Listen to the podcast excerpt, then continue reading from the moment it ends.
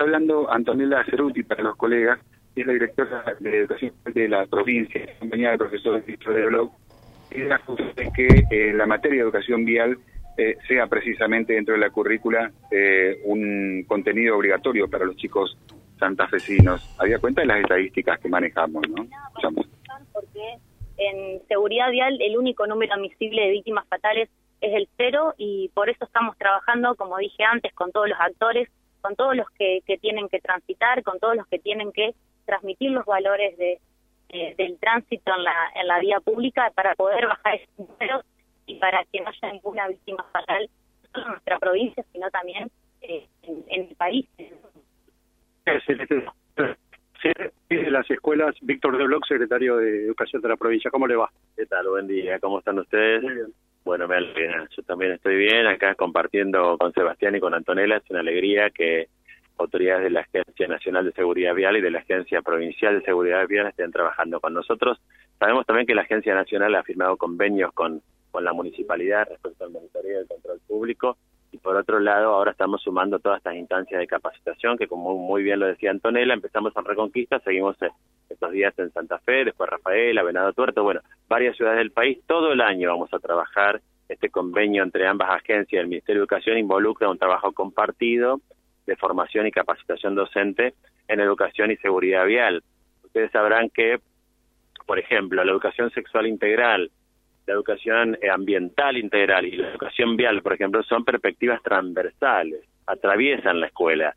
No hay materias específicas, pero sí hay saberes específicos y generales que hay docentes dispuestos a mejorar su trayectoria profesional y estar en condiciones de orientar el trabajo de enseñanza con estudiantes, con, alumnos, con alumnos de distinto nivel y también con otros profesores.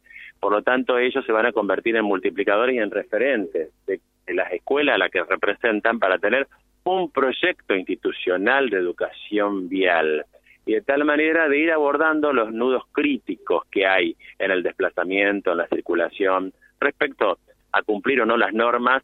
Pero yo estoy a favor de que hay un efecto de la educación social sobre estas cuestiones, porque uno, voy a decir dos cosas. Hace 20 o 30 años, eh, en la región, por lo menos, el dato de la provincia lo puede dar Antonella, en la región costaba mucho usar el cinturón de seguridad. Y hoy todos, casi todos diríamos, usamos el cinturón de seguridad. Quiere decir que ha, habido campañas que permitieron tomar decisiones a favor. Recuerdo el tema del, del, usar, del fumar, que no se podía en lugares públicos cerrados y antes se podía, en cualquier lugar.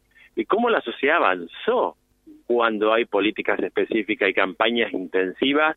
No algo para un rato, sino una cosa que se instale como política activa, va produciendo efectos a través del tiempo en las distintas generaciones. Así que estamos comprometidos. ¿Esto va a secundaria y primaria, Víctor? Esto va para todos los niveles del sistema y para todas las para todas las modalidades. Va para inicial, para primaria, secundaria y superior, con las características que se tienen, como muy bien recién lo decía Antonella.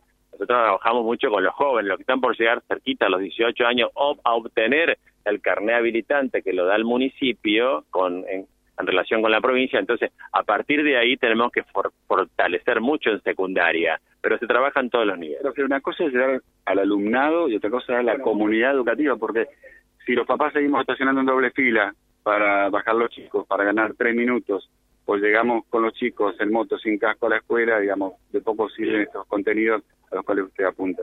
Bueno, justamente, pero fíjate vos los hábitos sociales que yo te he mencionado respecto a no usar a no no no no fumar en lugares públicos o en lugares cerrados que ha crecido eso ha sido bárbaro lo que ha producido. El uso del cinturón de seguridad y no tanto así el caso por ejemplo en la moto. Se ve que hay una tarea para hacer durante mucho tiempo. Ahora la escuela sigue siendo la, la mejor transmisora, no hay vuelta que darle. Uno puede ocupar las redes sociales o puede ocupar los medios de comunicación, bienvenido, pero no es constante. Probablemente ustedes hablen hoy de la educación y seguridad vial y mañana también, pero capaz que ya dentro de cuatro o cinco días hablan de otros temas, porque la realidad lo llega por donde están los acontecimientos buenos o críticos de la vida. Entonces, en cambio la escuela sí puede tener proyectos permanentes, por eso apostamos a la escuela y pensando que hay una irradiación hacia la familia. Y bueno, en eso estamos trabajando fuertemente. Y, y, la mirada del Estado en cuanto a infraestructura, acá tenemos una escuela, usted conoce, eh, la escuela...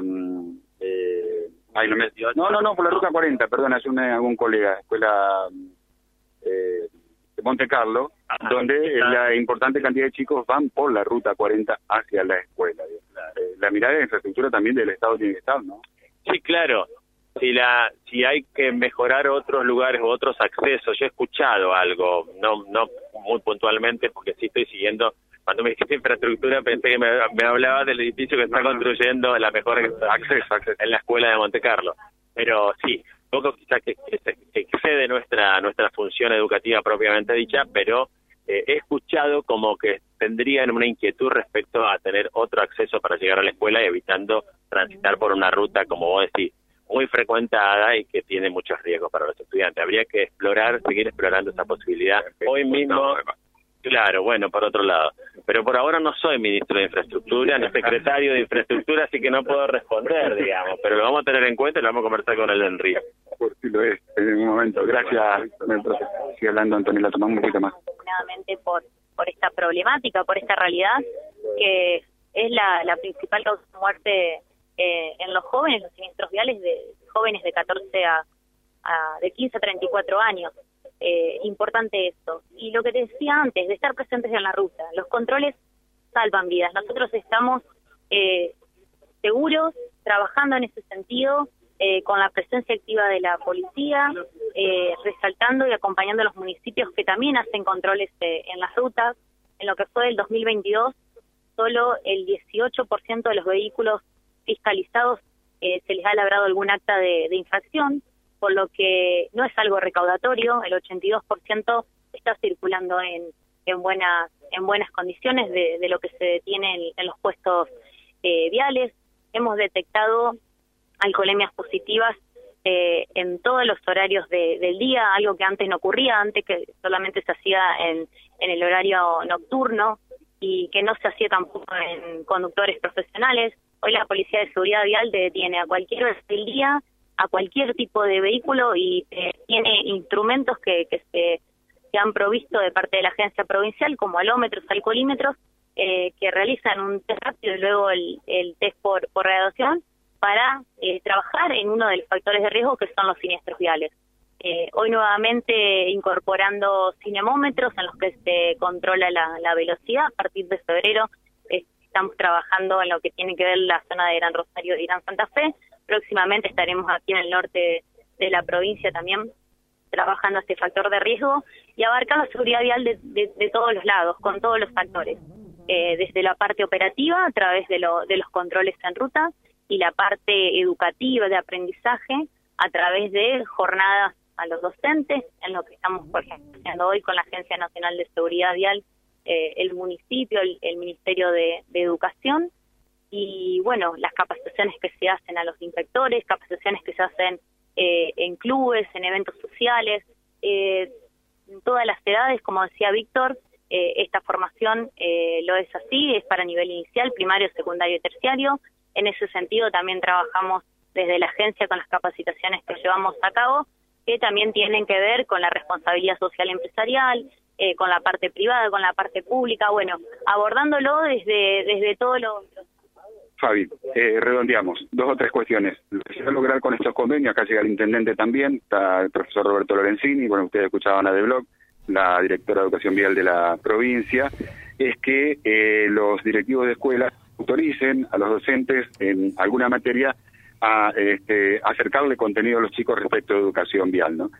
A ver, ¿qué es lo que cambia? Que antes dependía de un docente que se anime a hacerlo o llamar eh, a un cuerpo de inspectores o al secretario de Control Público para que vayan a darle charlas sobre la importancia del uso del casco, del papá, de la mamá, de los chicos, de la importancia de usar la senda peatonal, de lo que decíamos nosotros a la funcionaria, eh, no estacionar en doble fila como lo vemos todos los días en los ingresos y egresos de los establecimientos escolares. Y a futuro, lo explicó muy bien el profe Víctor de Bloch, a futuro que sea obligatorio, como es en muchos países del mundo, en definitiva, enseñar la educación vial de los chicos, especialmente desde los grados iniciales, que es donde absorben como una esponja los contenidos, a eh, los quinto años de secundaria, donde están las puertas de sacar la licencia de conducir, con lo que eso significa. ¿no? Por ahí pasa la cosa, en esta jornada de trabajo yo les pedía un minuto antes del convenio, porque después van a quedar ellos trabajando con los supervisores, directivos, maestros que están invitado aquí en el salón principal de la Casa del Bicentenario, de que podamos tomar, como hicimos un ratito antes del acto. Perfecto, quedamos atentos si se genera más información desde ahí, ¿te parece Silvio? Perfecto, ya volvemos. Hasta luego. Vía Libre, siempre arriba y adelante. Vialibre.ar, nuestra página en la web, a solo un clic de distancia. www.vialibre.ar, vialibre.ar. Vía Libre, siempre en positivo.